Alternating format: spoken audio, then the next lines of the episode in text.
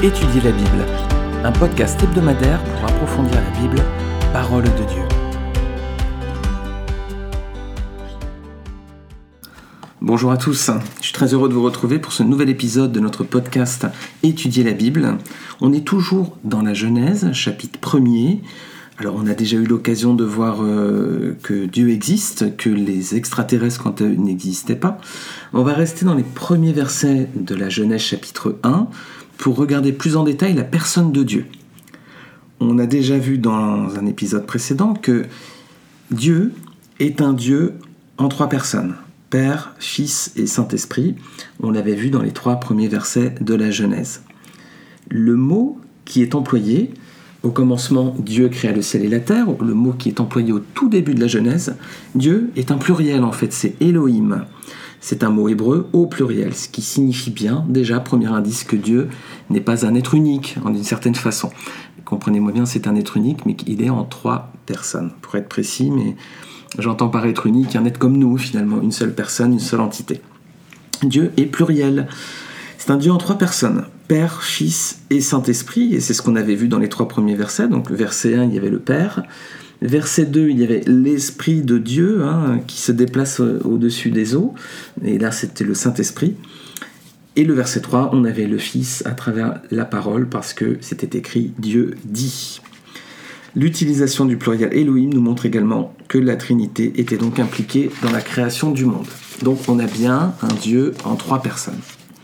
C'est également un Dieu en trois actions. On va avancer un petit peu plus loin dans le chapitre 1er de la Genèse on va regarder trois actions de Dieu. Premièrement, c'est un Dieu qui crée. Le mot hébreu, c'est le mot bara, qui signifie faire naître, hein, tirer du néant.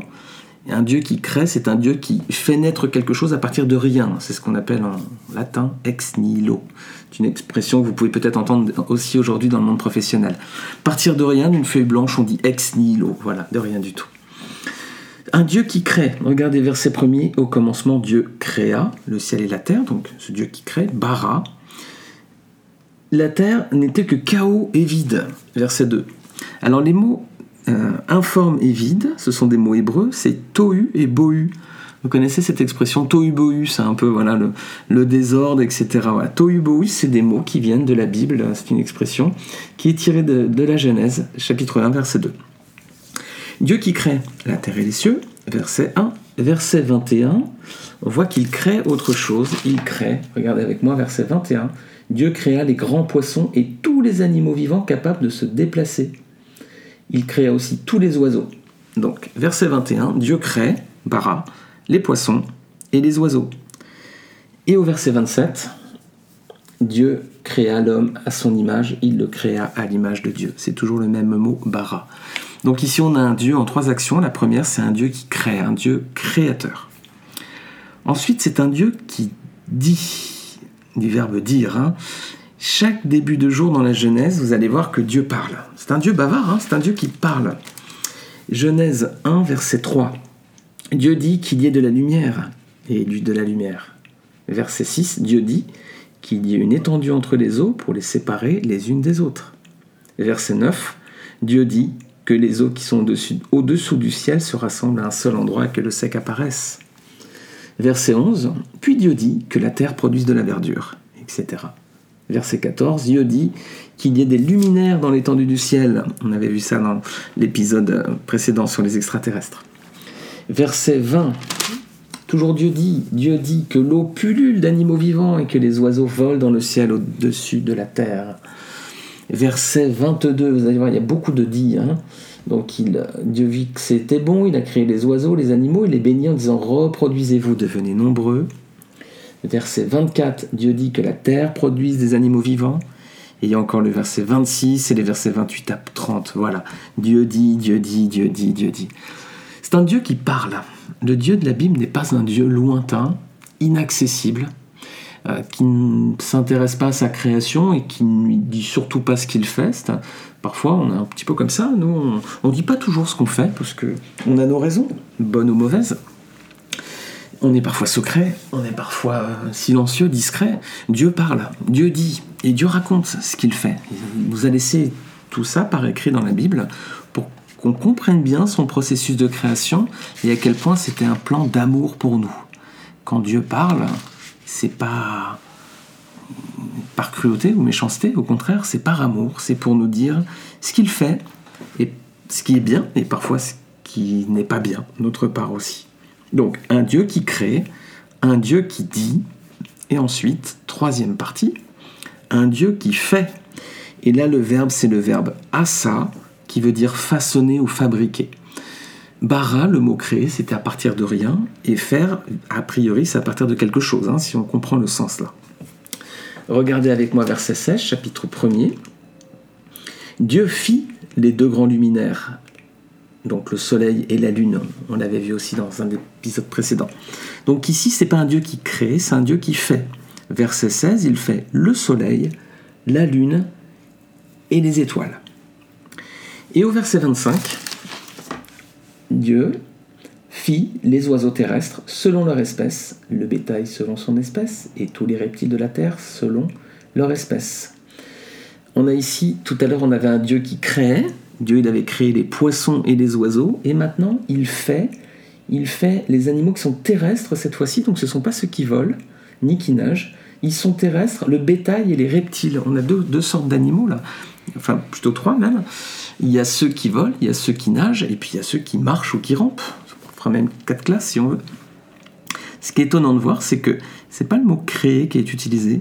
Alors, il y aura peut-être quelque chose à comprendre ou à voir, je ne sais pas. En tout cas, Dieu a créé la terre et les cieux, les poissons et les oiseaux, l'homme et la femme, mais par contre, il a fait le soleil, la lune et les étoiles et les animaux. Il y a peut-être une subtilité entre les deux, Très sincèrement, je ne l'explique pas. Peut-être si l'un d'entre vous euh, a une explication euh, qui puisse partager avec la communauté, euh, je vous invite à le faire en commentaire de ce podcast, sur le blog étudierlabible.fr en commentaire, ou sinon sur les réseaux sociaux, hashtag étudier et puis on échange tous ensemble si vous voulez. Dieu dit, puis Dieu fait. Un Dieu qui crée, et aussi un Dieu qui dit, et un Dieu qui fait. Et nous, est-ce qu'on fait toujours ce qu'on dit? Dieu dit, Dieu fait, et nous, quand on dit, est-ce qu'on fait? Parfois on dit beaucoup de choses, on est très bavard, on est très... Euh, on s'engage sur beaucoup de choses, on dit beaucoup de choses, parfois à nos enfants, à notre conjoints, euh, dans la vie. Est-ce qu'on fait tout ce qu'on dit? Dieu, lui, en tout cas, tout ce qu'il dit, il le fait. Et tout ce qu'il fait, presque, on a l'impression qu'il le dit aussi. Il est assez bavard, il nous explique bien. Donc ce n'est pas un Dieu secret, ce n'est pas un Dieu distant, et c'est un Dieu de confiance et qui tient parole. Tout ce qu'il dit, il le fait. Une petite question poil à gratter. Poil à gratter, c'est la question qui, c'est le caillou dans la chaussure. Parfois un petit peu embêté, mais l'avantage, la force d'étudier un livre de la Bible avec la méthode d'expository preaching, euh, prédication expositive, c'est que on regarde tous les versets et on contourne pas les questions. Et ici, on voit, avant d'écrire, on va regarder le verset 26, pardon, 26 chapitre 1 de la Genèse, on voit Dieu dit Faisons l'homme à notre image, à notre ressemblance. Et au verset 27, on voit Dieu créa l'homme à son image, il le créa à l'image de Dieu, il créa l'homme et la femme. Donc on a, verset 26, Dieu dit Faisons l'homme, verbe asa, on l'a vu tout à l'heure. Et au verset 27, on voit que Dieu créa, verbe bara. Donc il fait et il crée. Pourquoi, à votre avis? La réflexion que je me faisais, c'est que on a vu tout à l'heure que les animaux, il y en a qui avaient été créés, d'autres qui avaient été faits.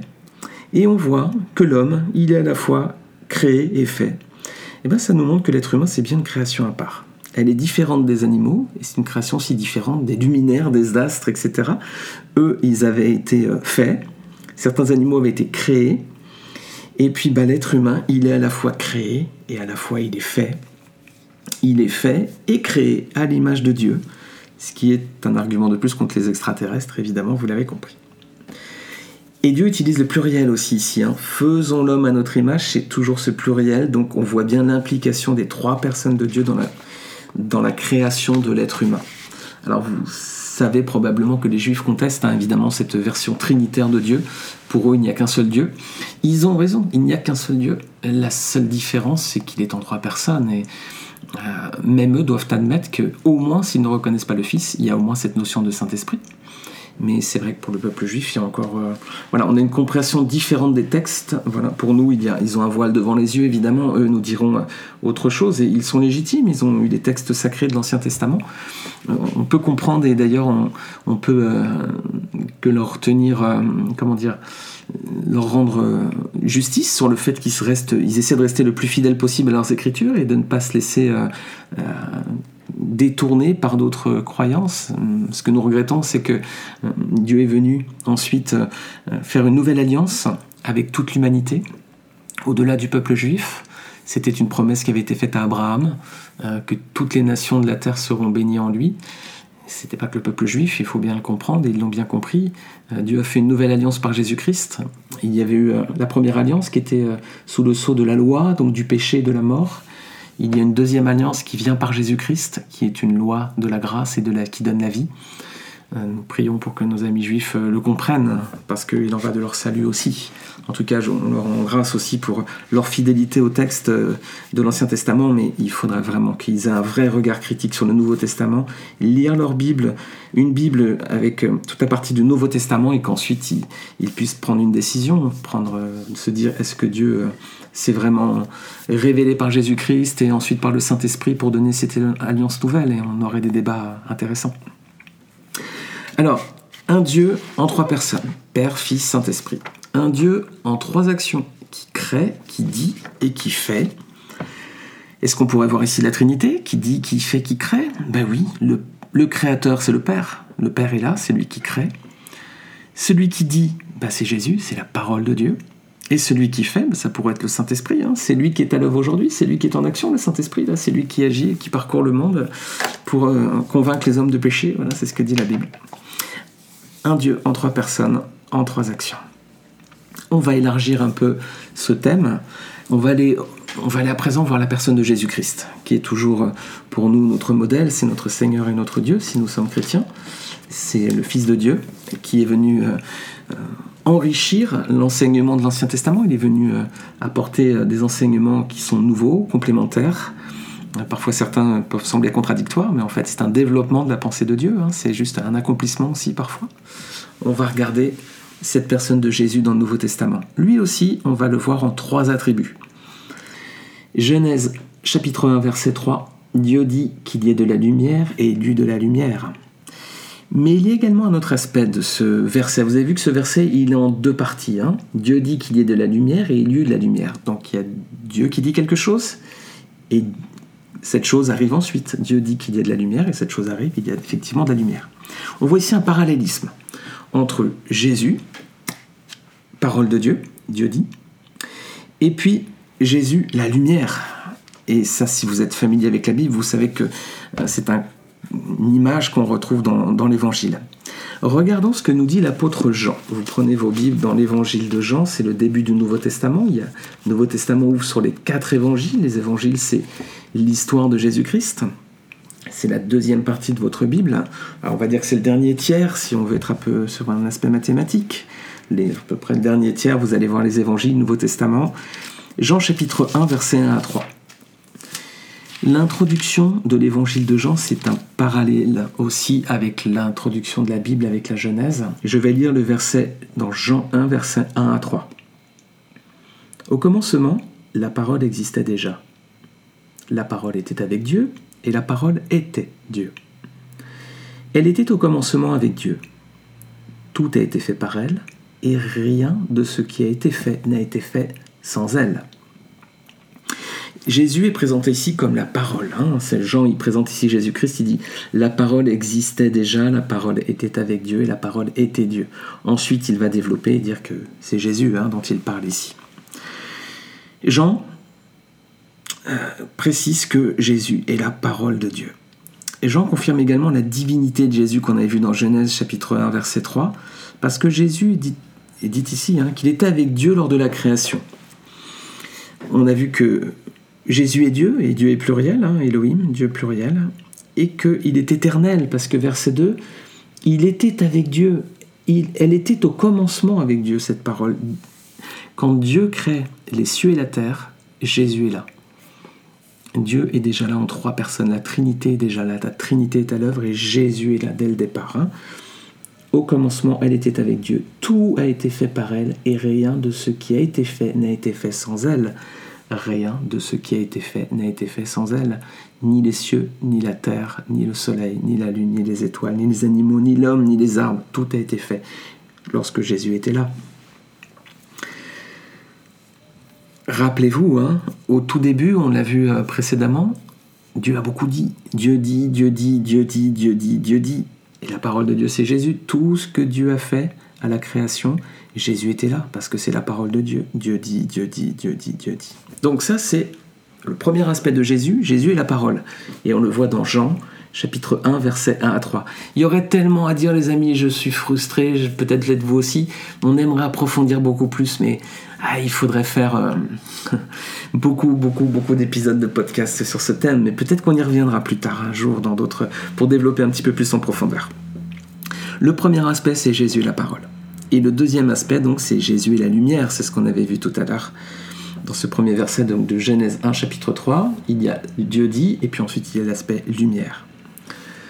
C'est ce que Jean nous dit aussi, toujours dans ce premier chapitre, Jean chapitre 1, verset 4 à 11, là Jean il développe son aspect la lumière. Regardez Jean 4, en elle il y avait la vie, et cette vie était la lumière des êtres humains. La lumière brille dans les ténèbres, et les ténèbres ne l'ont pas accueillie. Je vous invite à lire les versets suivants. Vous vous rappelez tout à l'heure, Genèse 1.3, donc Dieu dit que la lumière soit, et cette lumière qui est présentée dans Genèse 1.3, c'est pas Jésus lui-même, on l'avait vu hein, lors du premier épisode. Pourquoi? Parce que Dieu dit que la lumière soit, la lumière fut. Mais au verset précédent, au 2, il y avait des ténèbres. Et sinon, ça voudrait dire qu'il y avait d'abord les ténèbres et que Jésus, la lumière, est arrivé ensuite. Donc il aurait été créé après les ténèbres. C'est-à-dire qu'il n'était pas là depuis le commencement, il n'était pas toute éternité. Donc ça tient pas. Là, dans le verset 3, on voit Jésus dans la partie Dieu dit, mais pas dans la partie lumière. Mais en revanche, l'image est bien présente. Et on commence déjà à voir un Jésus lumière du monde et qui va se développer, bien sûr, qui va se révéler ensuite dans les évangiles. La lumière dans Jean 1, voilà, clairement, là c'est Jésus-Christ par contre. Et les ténèbres alors Là, on voit vraiment clairement que Jean explique bien que cette lumière, à présent, dans ce, qu'il explique, eh ben, c'est Jésus-Christ. Jésus, c'est la lumière, les ténèbres, c'est notre monde, c'est nous. Et on n'a pas accueilli Jésus. Jésus s'est fait repousser. Quand vous êtes dans une pièce obscure, c'est l'obscurité, et que vous allumez une bougie, qu'est-ce qui se passe? Eh bien, les ténèbres disparaissent parce qu'il y a la lumière. La lumière a le pouvoir de faire disparaître les ténèbres. Christ est cette bougie. C'est une bougie allumée par Dieu pour éclairer nos ténèbres et les faire disparaître. Et qu'est-ce qu'on a fait, nous, les hommes? Ben, On a voulu éteindre la bougie. On n'a pas voulu de la lumière. On était bien dans les ténèbres. Qu'est-ce qu'on aimait nos péchés? Qu'est-ce qu'on aime ça? Et Dieu a allumé une bougie pour faire disparaître les ténèbres. Et nous, on a voulu souffler sur la bougie. Pourquoi? C'est dans Jean, toujours, Jean chapitre 3, versets 19 à 21. Et voici quel est ce jugement.